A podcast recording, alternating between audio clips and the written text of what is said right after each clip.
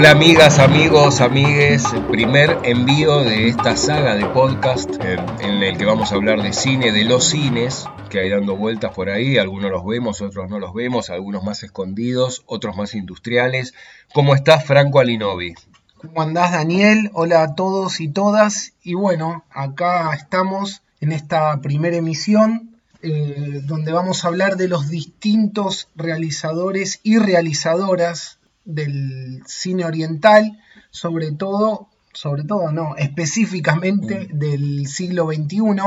Debo decir que nos dimos cuenta que de alguna manera nos metíamos en un berenjenal porque es inabarcable el cine que nos ha dado, nos ha dado Oriente en estos ya 22 años. Pero bueno, nos gustan los desafíos y bueno, allá vamos. Nos metimos en una inabarcable, pero que lo vamos a a llevar adelante. Y vamos a empezar con quién? Con uno de los nombres referentes del cine asiático oriental, sin ninguna duda, un tipo que inauguró el siglo XXI con, creo que estamos de acuerdo, uno de los grandes clásicos del cine, no solo de esas latitudes, sino del cine en general. Siempre que te pregunto que cuándo, cómo y dónde.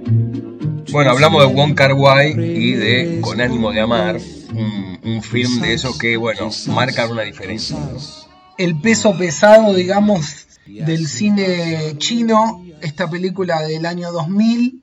Un melodrama, gran representante del melodrama. Y a mí me da la impresión, me parece que hay algo que sucede mucho con, con el cine de Wong Kar Wai y con el cine oriental en general, en el que el argumento no es el peso central de la película, ¿no? Este, la trama, el argumento, pero da la impresión, o me parece, que este, Wong es un tipo que ha corrido un poco el eje de ahí, que ha, hecho escuela con eso también, además, en los 90, ¿no? Sobre todo. Lo que le podemos reconocer, destacar y admirar en forma extrema tiene que ver, bueno, lo que se dice siempre, el tratamiento visual de sus películas, ¿no?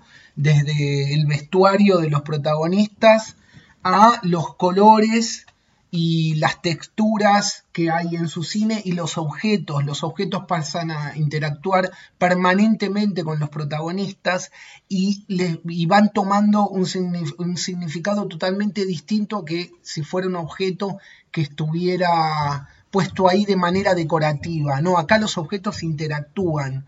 Sobre todo, bueno, en este caso, con, con ánimo de amar, con la pareja protagónica, ¿no? Una película de desamor, ¿no? claro, sí, sí. Porque, obviamente, porque no tiene que ver con esas películas de famosas de happy end, ¿no? Sino tiene que ver con todas las dificultades que hay y trabajadas de una manera tan sutil, tan poéticamente, que hacen que uno ya quede con la película cautivado desde las primeras escenas y como dijiste vos en un momento, esto del guion, ¿no? Que es verdad, no se mete como en estas tramas, estos golpes de timón que puede dar eh, una historia a partir de un, de guion bien escrito, sino que va por otro andarivel la película. A mí me, vuelve loco eso de Karuai, que elige como narrar... Eh, o sea, toma, tiene como base un cine clásico, pero elige narrar de una manera totalmente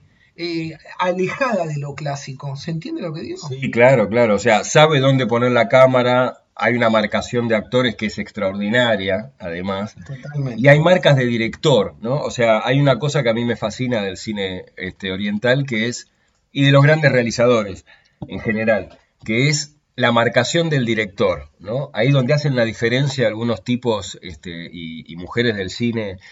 Este, Wong Kar Wai es uno de ellos es un tipo donde las marcas están clarísimas. no sus marcas porque se convierten en cliché, por lo menos hasta con ánimo de amar y quizás hasta 2046, no ha sido un director, un realizador que haya echado mano a, sus propios clichés, digamos, ¿no? Aunque los haya construido, pero no echa mano a eso para hacer cine. muy bien eso, sí. Y se diferencia absolutamente de lo que es el cine industrial, digamos, este, concebido como, como fenómeno de masas. Con ánimo de amar, aparte, e, esta, esta idea de, de cine de culto tiene que ver con su estilo hiperestilizado, ¿no? Sobre todo en esta película. Yo quería decir dos cositas sobre, sobre de qué va la historia, porque, bueno, también hay que hacer foco ahí.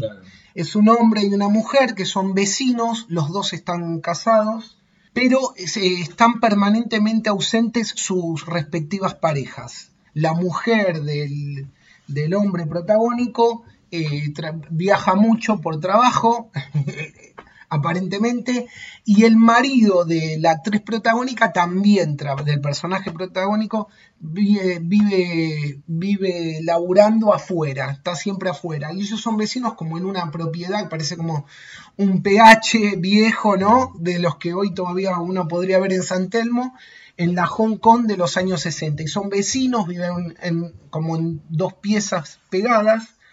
Y de tanto estar solo, entablan una conversación que va avanzando, pero a la vez está hecha de, eh, de, hacer, de hacerse compañía mutuamente. Y está llena de sutilezas, sutilezas que tienen que ver obviamente con, con la maestría de Carguay de cómo indaga en esta relación. Una relación que parece concretarse y no se concreta, ¿no? Nunca se termina de materializar pero es de una belleza extraordinaria, porque uno queda realmente cautivado con todo lo que pone alrededor, esto que dije al principio de los objetos de cómo interactúan con ellos, el vestuario, los silencios entre ellos y los planos. Hay muchos planos cerrados de ellos que lo que nos permiten es meternos como en la cabeza de cada uno, ¿no? De lo que piensan, de lo que están sintiendo. Y ahí el espectador queda como una especie de, de el famoso espectador Guayer, que empieza a ser testigo de esa relación, de que avanza, eh, se, está, se, estanca o, cree que uno retrocede, que no sabe cómo va a terminar.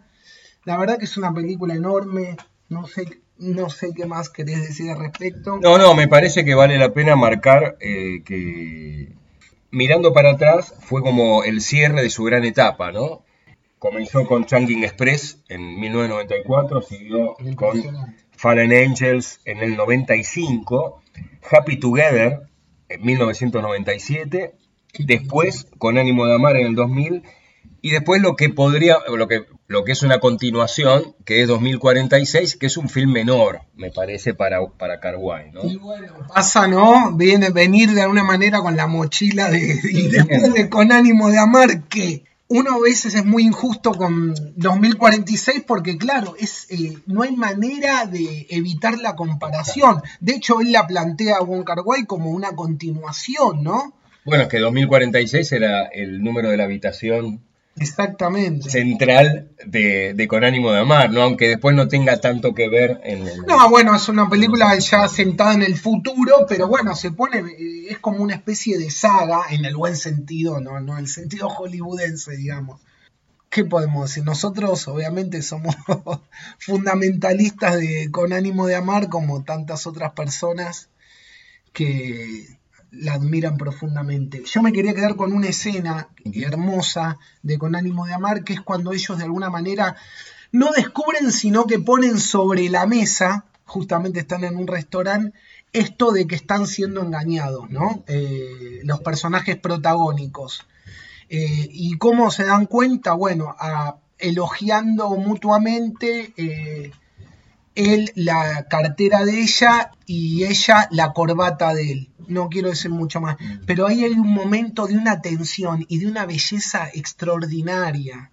Y la maravilloso, maravilloso. La puesta de cámara, la foto, todo lo que es el tratamiento visual de la película. Sí, y hay, una, hay un muy, lindo laburo con la profundidad de campo en los pasillos, ¿viste? Donde viven.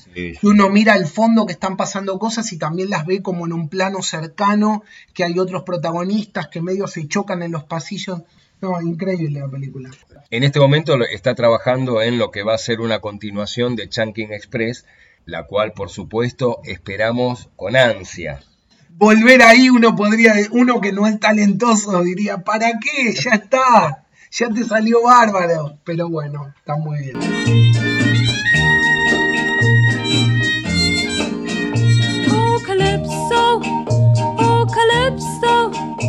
Otro nombre central en el, cine oriental de estas, de estas últimas dos décadas es el de Tsai Ming Liang, un director malayo. Me animo a decir que preinauguró el siglo XXI eh, con su película The Hole, El Hoyo, eh, una película del 98, un musical con referencias desde, desde el humor hasta la tragedia cotidiana más, más profunda, pero pasado por un tamiz bastante particular que es el de los intereses de, de este director que ha cambiado muchísimo su cine a lo largo de los años. Hay, una, hay un nivel de otredad en, en Simon Liang que es este, realmente saludable para lo que es la, experimentación cinematográfica y que viene un poco de la tradición rupturista que tiene el cine asiático, ¿no?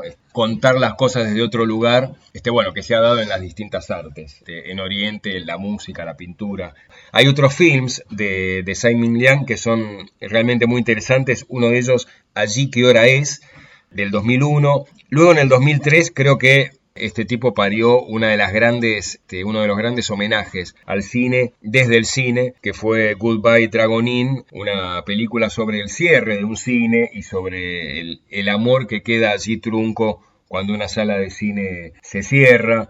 La comparaba mucho con Cinema Paradiso, ¿no? Como la versión asiática, que no tiene nada que ver, pero bueno, del mundo del cine. Hay un poco de eso. Desde, cierre. Desde el punto de vista del homenaje, ¿no? Y, del amor al, cine. Con unos niveles de sutileza que no tiene.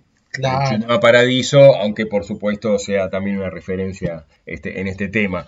Eh, también, bueno, El sabor de la sandía, una película del 2005, celebrablemente irrespetuosa, este, donde desde el afiche ya podemos imaginar un poco de qué se trata, películas que se consiguen, vale la pena esto decirlo, es cuestión de buscar online por allí y se encuentran.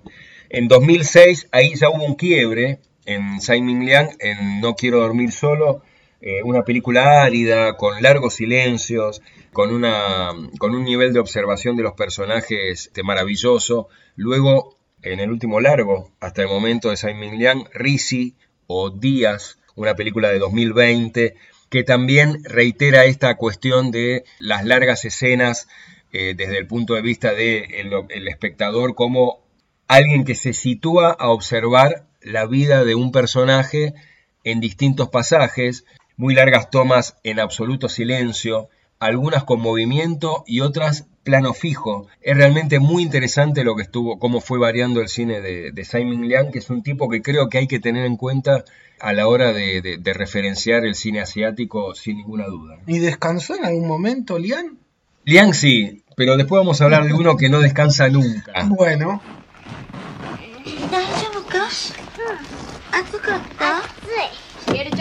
Y también quiero traer a la mesa otro realizador, en este caso japonés, Hirokazu Koreda, un cineasta que a mí me impactó muchísimo, eh, sobre todo cuando vi en su momento Nadie sabe, que es una película del 2004, que es una película con una trama durísima, cinco hermanos que se quedan solos en un momento, viven con la madre, la madre los deja en un departamento y a partir de ahí empieza el derrotero de estos pibes eh, de distintas edades, pero todos muy chicos, por las calles, ¿no? Y empezar a sobrevivir por cuenta propia, ¿no? Entre ellos. Es un verdadero dramón. Está, a mí me encantó la película. Tal vez no es el Coreda más sutil, ¿no? Porque hay una cuestión de un poquito el dedo en la llaga, te voy poniendo con esta escena y la que sigue y la que sigue, pero también es eh, ineludible poder, eh, poder sentirse tocado por una historia tan terrible. Y hay momentos que gambetea, digamos, a la manipulación más extrema. Obviamente que después está la película universal de él y multipremiada, que Somos una familia, que es la película del 2018, que bueno, estuvo o, sigue estando en Netflix, creo, que es una película que a mí me gusta mucho más porque si bien eh, uno a veces sospecha cuando la película se vuelve popular mundialmente. Por otro lado, puedo decir que es una película mucho más sutil que nadie sabe o que otras películas como, por ejemplo, de tal padre, tal hijo, que es del 2013. En Somos una familia a mí me gusta particularmente cómo labura Corida. algo que es recurrente en su cine, el tema del debate moral, ¿no? Sin juzgar nunca a sus personajes.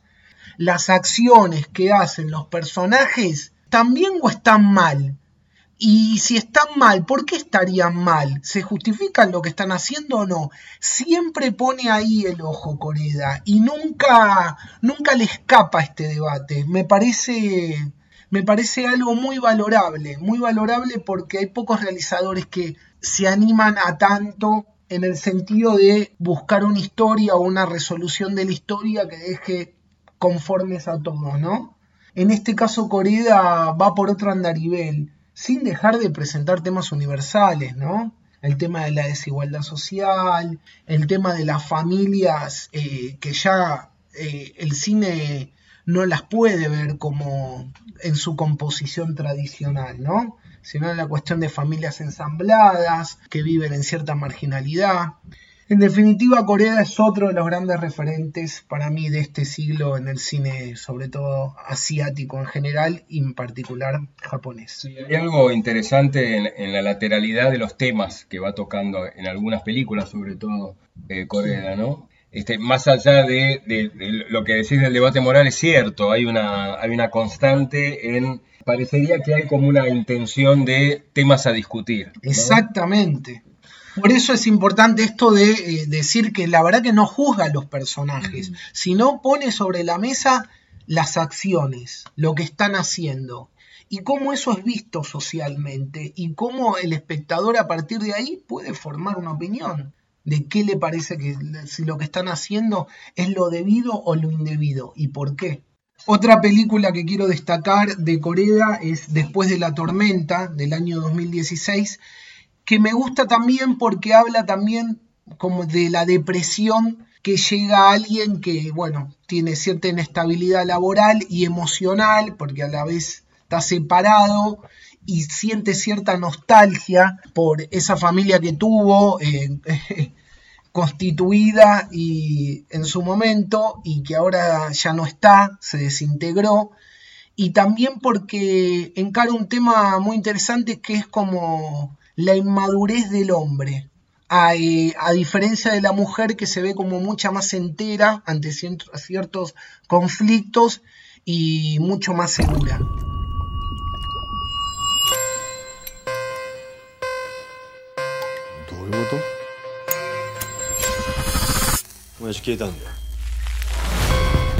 Otro ineludible del cine oriental, este, quizás el director más prolífico de la historia del cine, me animo a, decirlo acá, incluso más que Enrique Carreras, Uf. te digo, Franco, eh, es el japonés Takashi Miike, otro de los que inauguraron el siglo XXI antes de tiempo, en este caso en el 99, con su entonces muy comentada Audition, eh, un film que recorre el cine de género, este, el cine de varios géneros, ¿no? Este, el terror, el drama, algo de erotismo, sado, por ahí. Cuando decía lo de prolífico, lo, quiero dejar este, en claro por qué. Un año normal de Takashi Miike de los últimos 20 años fue hacer cinco largometrajes, una miniserie, cortometrajes comerciales y cortometrajes este, artísticos, participar de películas con otros directores no hay nadie que tenga tanto tiempo para hacer cine como este tipo, este, que bueno, recorrió desde el drama, eh, siempre con un toque de extravagancia que lo diferencia del resto, ¿no? desde el drama hasta la comedia, pasando por la película de, de Yakuzas, este, por el terror más extremo, el sexo explícito. Largos años viviendo en un set, ¿no? Como me dijiste una vez, porque si no es imposible. Absolutamente enfermo, absolutamente enfermo. Lo que decía, en el año 2000 hizo tres largometrajes, un cortometraje y una miniserie de seis episodios. En un año. ¿no? Puede ser. Como para que se entienda. Y en 2001 estrenó eh, Visitante Q, una de las películas más revulsivas de Takashi Miike este, y de las últimas décadas del cine asiático también, una película en la que hay violencia de hijos a padres, abuso de padres a hijos, a hijas y demás. todas las relaciones que en el medio se puedan imaginar con este escenario también aparecen en Visitante Q y es uno de los títulos que creo que también han hecho una diferencia muy grande en el cine oriental y sobre todo en estas décadas, ¿no? Bueno, al igual que, por ejemplo, otro nombre que hoy no vamos a darle mayor espacio, pero que lo merece más adelante, es eh, Takeshi Kitano. Al igual que Kitano, eh, Mike ha tenido una carrera muy irregular y sobre todo, bueno, la gran cantidad de títulos es la que conspira también contra ese promedio, digamos, que uno puede hacer en algunos directores como Wong Kar Wai, pero que Mike, en un año que hace 10 películas, quizás 6 son más o menos. Entonces, un poco te tira abajo el promedio, pero si hay que hablar de títulos puntuales, bueno, estos que mencionamos, hay muchos otros, hay muchos otros. Este no, no, no me quiero extender tanto, pero bueno, Ichi the Killer, La felicidad de los Katakuris, también una película de 2001, una gran comedia absurda Dead or Alive, una saga que comenzó en el 2000 y que terminó hace algunos años. Un western del que participa Tarantino, hecho en el 2007. Bueno, es infinita la cantidad de títulos para abarcar a Takashi Miike, otro de los directores de los que recomiendo buscar cosas porque está lleno, lleno por donde quieran ver.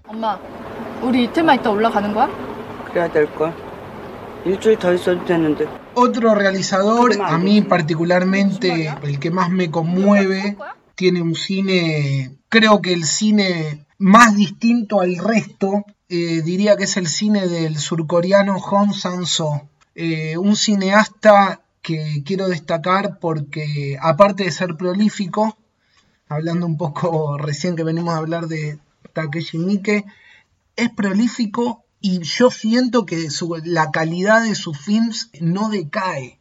Es impresionante. Diría que es un cine minimalista en cuanto a su trama. Son historias ancladas en experiencias cotidianas, con diálogos muy banales, pero que en un momento esos diálogos banales van dejando lugar para que se filtren reflexiones filosóficas es algo tan difícil de lograr. Uno como espectador, eh, ya con tantos años viendo cine y que se siga sorprendiendo hoy en día con e, e, este tipo de películas donde la charla, la charla banal va generando otro clima, otro momento o otra reflexión, como dije recién, es algo admirable. O sea, a mí es un cine que me sacude el de Sansó, que me interpela todo el tiempo nunca hace eh, una historia que esté anclada en un hecho extraordinario, ¿no? Tienen que ver con vivencias banales, encuentros, por ejemplo,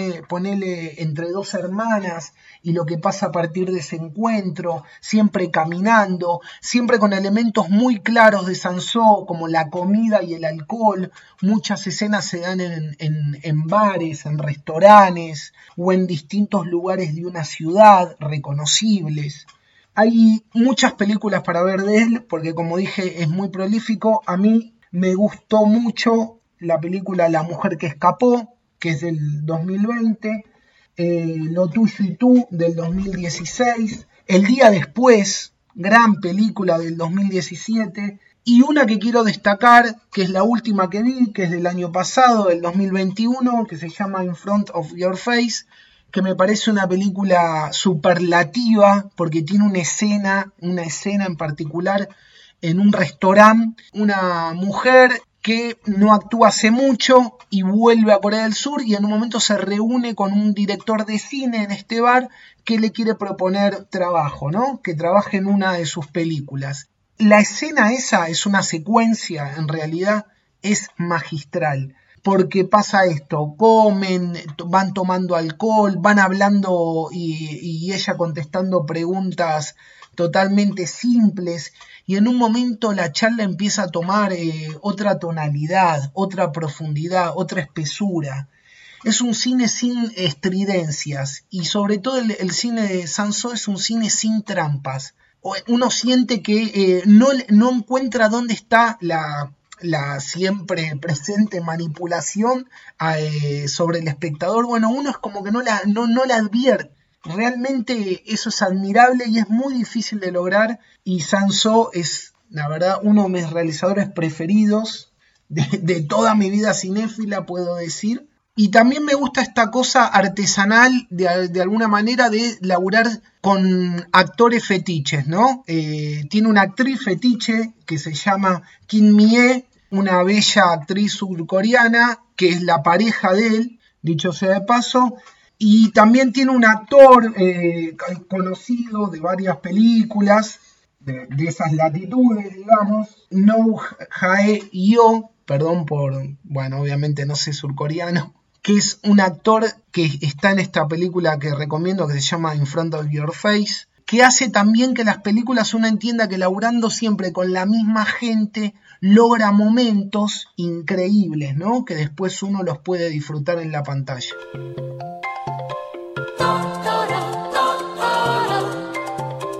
Hay un nombre que, que en el cine oriental es insoslayable, que es el de Hayao Miyazaki, ¿no? Estamos de acuerdo el gran maestro de la animación, no solo de esas latitudes, sino del mundo en general, del cine.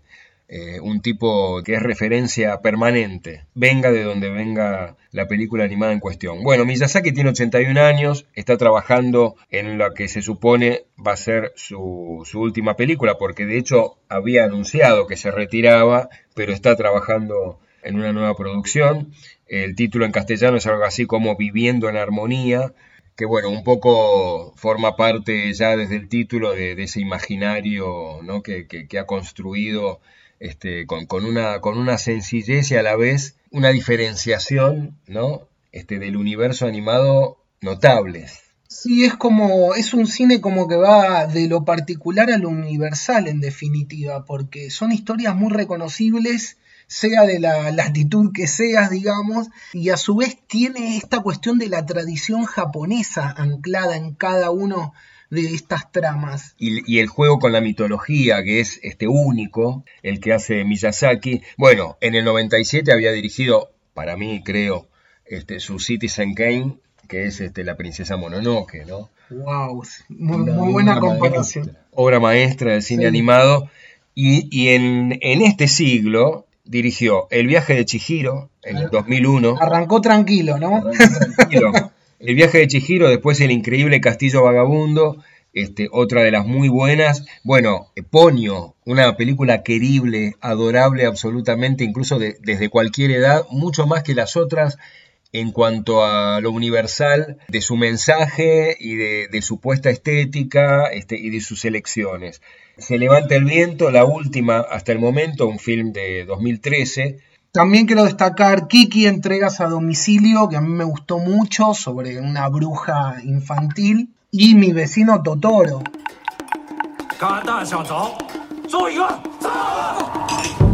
También quiero destacar un realizador chino que este siglo ha pisado fuerte, que se llama Jia Ke, que podríamos decir que es el realizador eh, que mejor aborda o que más le interesa los cambios culturales, sociales, políticos, económicos de la China, ¿no?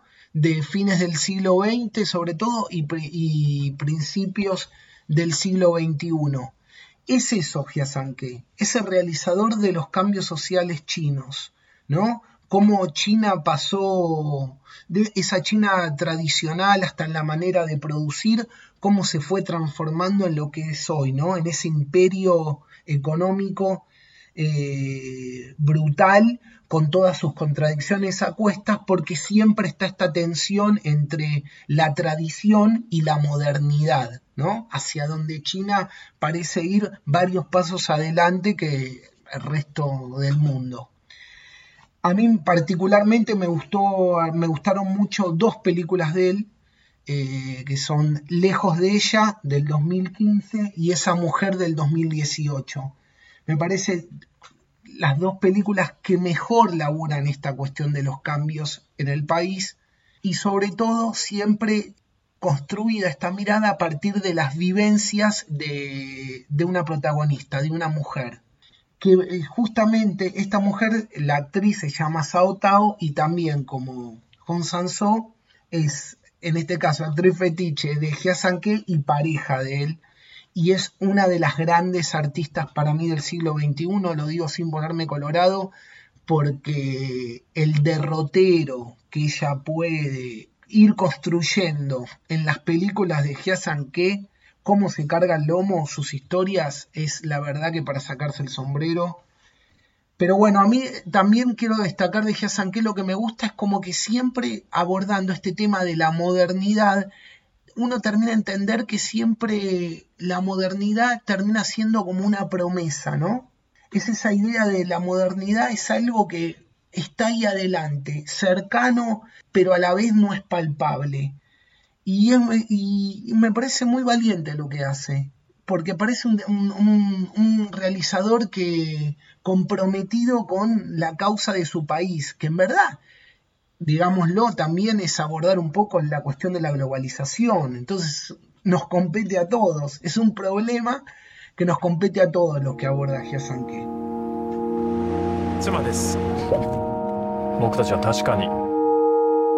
Unas semanas antes de que grabáramos este episodio inicial de este podcast, eh, se estrenó primero en la sala Lugones del San Martín, del Teatro General San Martín de Buenos Aires, y después en la plataforma Movie, eh, la película Drive My Car, un film del de eh, japonés Ryusuke Hamaguchi, perdón la pronunciación, Creo que Drive My Car es después de Con ánimo de amar y dos o tres títulos que, algunos ya los mencionamos eh, del cine asiático es este, la gran película de este siglo, llegada desde Oriente y me animo a decir que una de las mejores que se han estrenado en el cine en los últimos años. Creo que te gustó un poquito. Eh, sí, creo que, que eh, Hamaguchi, algo que ya había Drive My Car es del 2021. En el 2018 Hamaguchi estrenó Asako 1 y 2, que es un, podríamos definirlo como un perfil eh, sobre las relaciones amorosas, ¿no? Un punto de vista sobre las relaciones sentimentales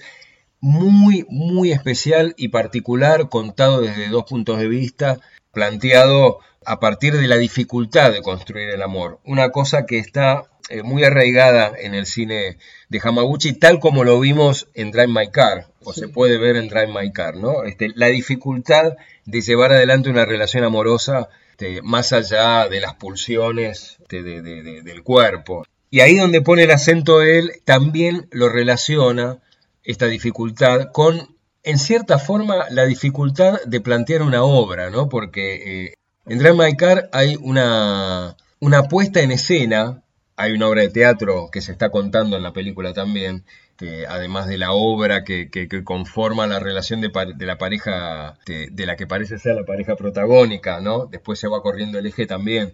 O sea, es una película compleja. ¿Por qué? Porque es compleja desde el guion y es compleja desde lo que nos está diciendo, de los temas que está tratando, ¿no? Porque se mete con las relaciones amorosas, también se mete este, con la obra artística como vehículo de la realización personal y es muy difícil cómo se entrecruzan esas dos cosas y el resultado que tiene eso en la vida de los protagonistas y de los terceros. Justamente ahí hiciste hincapié en algo que es a mí lo que más me gustó de Drive My Car, que es esos encuentros para ensayar la obra. Entonces terminás pensando qué bien que laburó eh, Hamaguchi la recurrencia, porque es, viste, como que tiene la misma estructura, llegan, algunos llegan temprano, otros un poco más tarde, él en su rol de profesor de teatro está hiperconcentrado, y eso son varias escenas eh, eh, en las que se está preparando esta obra de teatro y nunca te aburre y en un momento vos te sentís parte como de ese equipo que está preparando la obra. Es magistral y después aparece por otro lado, de manera paralela, lo que le pasa a él, ¿no? Lo que le pasa a él como en su vida personal y esta cuestión que empieza a ir creciendo, que es este vínculo con eh, su chofer, ¿no? Que es una mujer que lo lleva, que al principio dice muy pocas palabras, él también es de pocas palabras, el personaje protagonista, y de a poco ese, ese ovillo se va desenredando, ¿no? Y ahí aparece como otra historia, digamos. Sí, hay un, hay un trabajo en, el, en la narración de este señor que, bueno, a mí yo lo emparento un poquito con Osu, eh, más allá de que rompe con algunas formalidades del cine clásico, que digamos que es el que representaría Osu en este caso, pero me parece que, bueno, va por un camino donde eh, parece que está muy clara la meta y cuando, y cuando termina de recorrer ese camino te das cuenta para atrás que fue realmente brillante lo que viste. Al menos es lo que me pasó puntualmente con Drive My Car, además de la otra que mencionamos.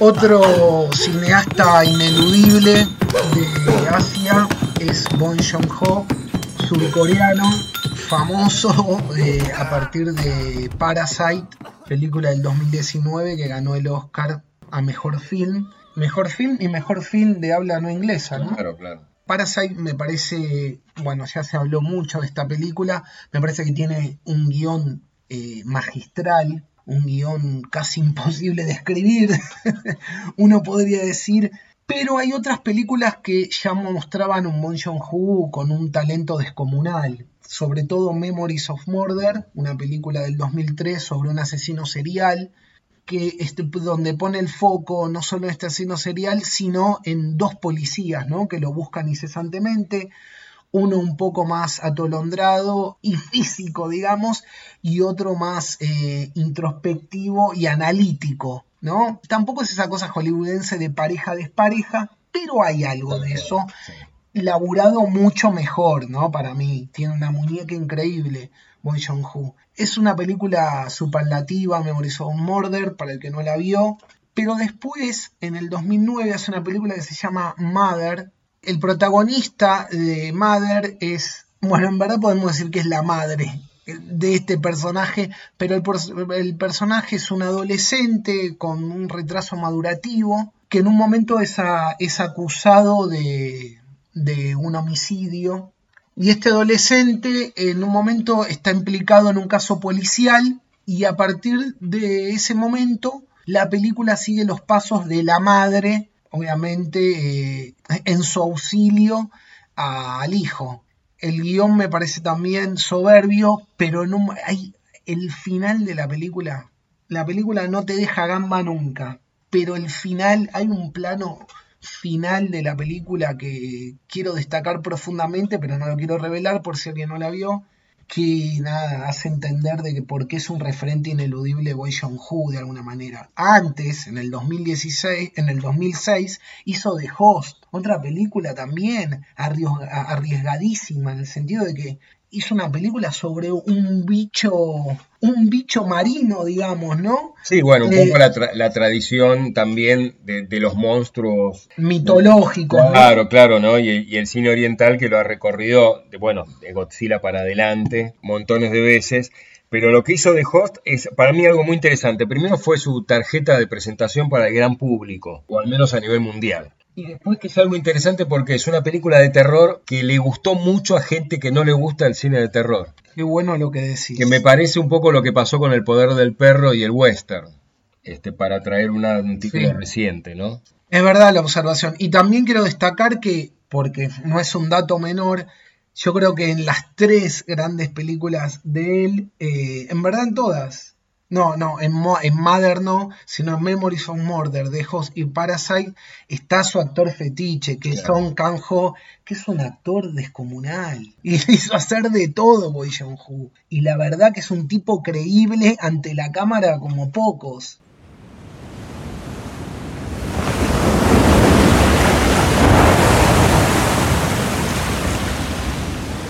También no podemos dejar de mencionar a una cineasta japonesa que se llama Naomi Kawase, que la verdad tiene un cine desparejo, eh, pero puedo destacar dos grandes obras. Una es Una pastelería en Tokio, una película de una sensibilidad extraordinaria, donde la película obviamente se la, carga, se la carga en el lomo la gran actriz Kirin Kiki, que bueno, lamentablemente nos ha abandonado, falleció en el 2018, hace poco, que es una actriz eh, superlativa.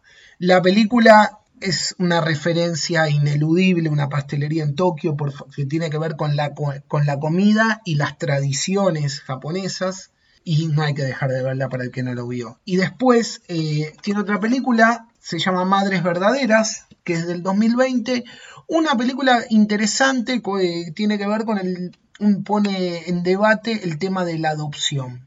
Es una película, es un dramón, de alguna manera menos sutil que una pastelería en Tokio, pero es una película que me gustó.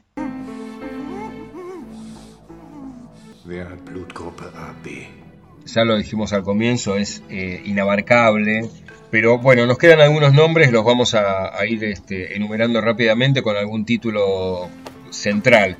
Park Chan-wook, el gran director de Old Boy, aquella película de 2003, eh, que bueno, luego tuvo una remake a cargo de Spike Lee, bastante discutible, bastante discutible, pero que también tiene otros este, títulos interesantes como El nombre de la venganza, un film de 2002, justamente un año antes de Old Boy, eh, la doncella, muy elogiada, candidata al Oscar, bueno, nada. Tremenda película. Y también Simpatía por la Mujer Venganza de 2004, eh, un film muy interesante además para, aquellos que, nos gustó Kill Bill. ¿eh? También quiero mencionar a Sion Sono, el director que en 2001 estrenó El Club de los Suicidas, un, film muy rupturista que trabajó muchísimo este, con, lo prohibido en, lo que es el cine asiático.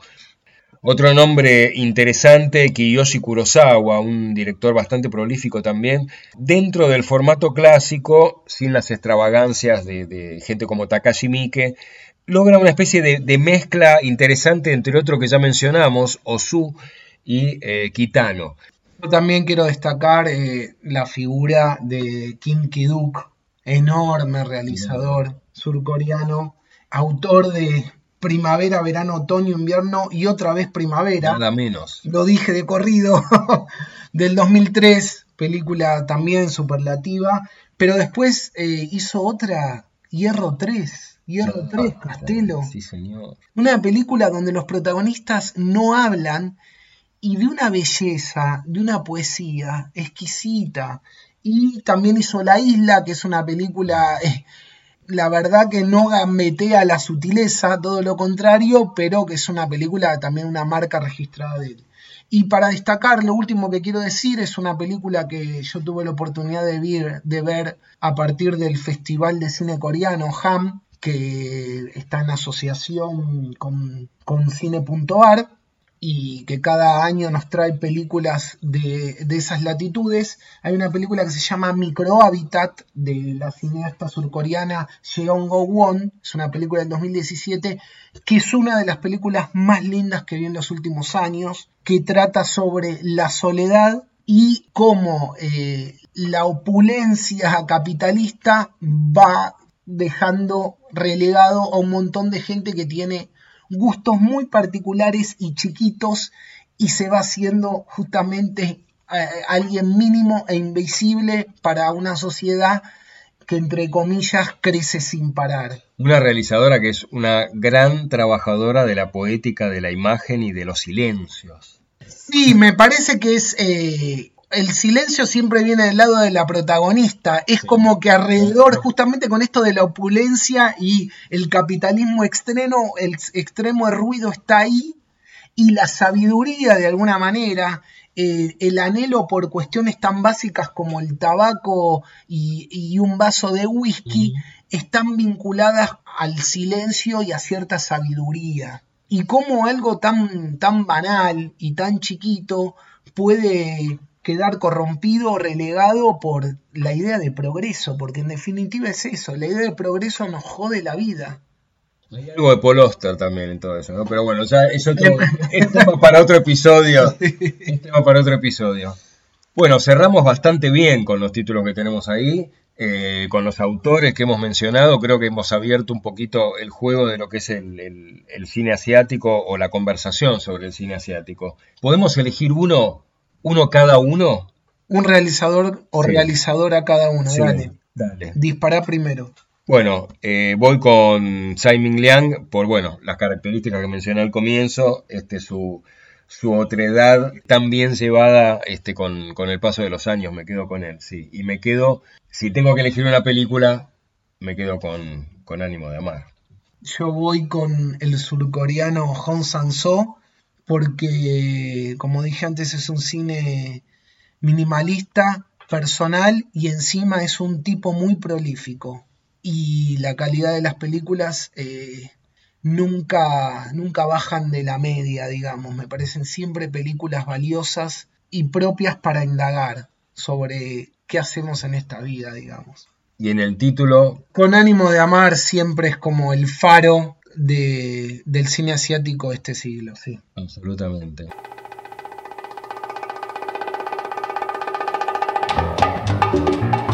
Bien, Wong muchas gracias y será hasta la próxima. Gracias a todos y todas por escucharnos.